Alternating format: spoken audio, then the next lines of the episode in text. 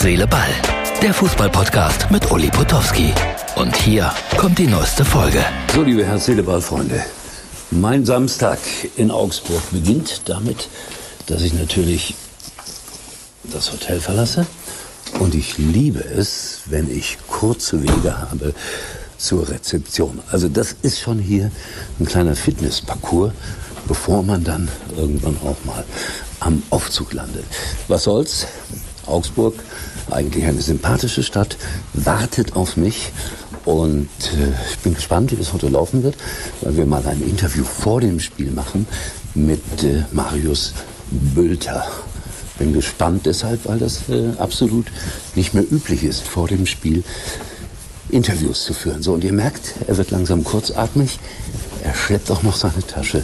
Er schleppt auch noch seinen Mantel.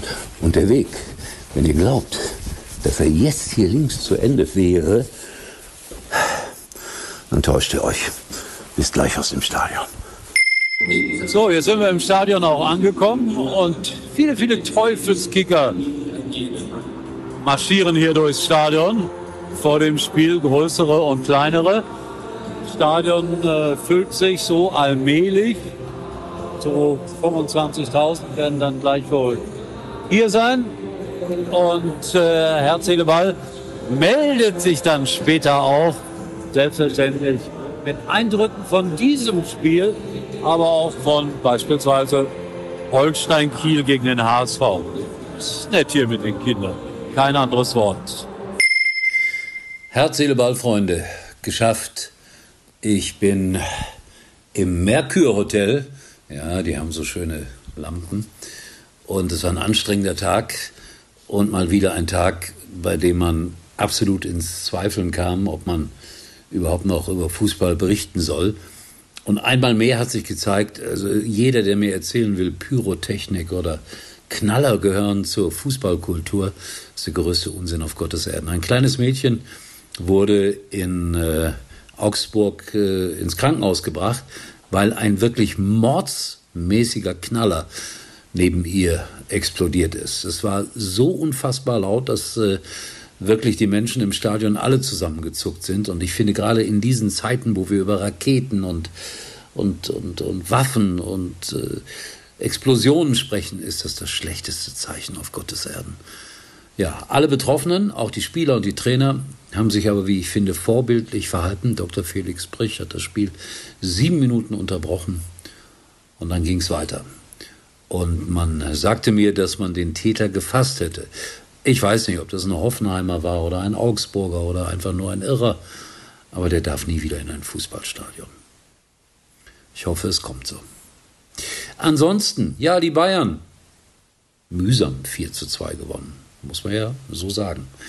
Dortmund verliert und äh, Terzic wird Probleme bekommen, wenn er da keine Konstanz reinbekommt in seinen Verein. Der erste FC Köln wieder nur 1 zu 1, bleibt ganz unten in der Tabelle. Und der HSV verliert in Kiel, also wo ich ja wirklich gedacht habe, dieses Jahr schaffen sie es.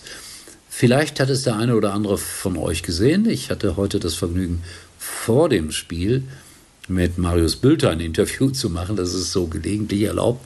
Aber ich hatte so den Eindruck, der hatte überhaupt keinen Bock darauf. Äh, Martin, mein Producer, der hat es abfotografiert. Vielleicht zeigt er mal ein Foto. Also die Antworten waren schon sehr einsilbig. Es ist auch so, dass man da nicht so wahnsinnig viel erfahren kann, aber es ist eine kleine ja, Stimmungssituation, nicht mehr und nicht weniger. Und einer schrieb mir, das wäre super, wir sollten das häufiger machen. Naja, einer. Immerhin. So, jetzt bin ich also in Fürth und äh, ich habe gerade im Aufzug den ersten Fortuna Düsseldorf-Fan hier getroffen. Bin gespannt, wie die Düsseldorfer sich hier aus der Affäre ziehen werden. Die führte ja zuletzt im Pokal raus gegen einen Viertligisten, dafür in der Meisterschaft auswärts gewonnen und Fortuna Düsseldorf zu Hause überraschend verloren gegen Wiesbaden. Also eine interessante Konstellation. Im altehrwürdigen Ronhof, das ist nicht so weit weg hier vom Mercure Hotel, ungefähr acht Minuten zu Fuß. Die werde ich morgen schaffen, um pünktlich im Stadion zu sein. Freunde, es war ein langer Tag und ihr habt gesehen, ganz am Anfang von diesem Videopodcast, äh, gab es einen langen, langen Flur mit, ich glaube, 1000 Zimmern. Diesmal reicht die Hälfte. 222, die Zimmernummer. In diesem Sinne, herzliche Ball, morgen aus dem Rohnhof. Das war's für heute und Uli denkt schon jetzt am Morgen. Herz, Seele, Ball. Täglich neu.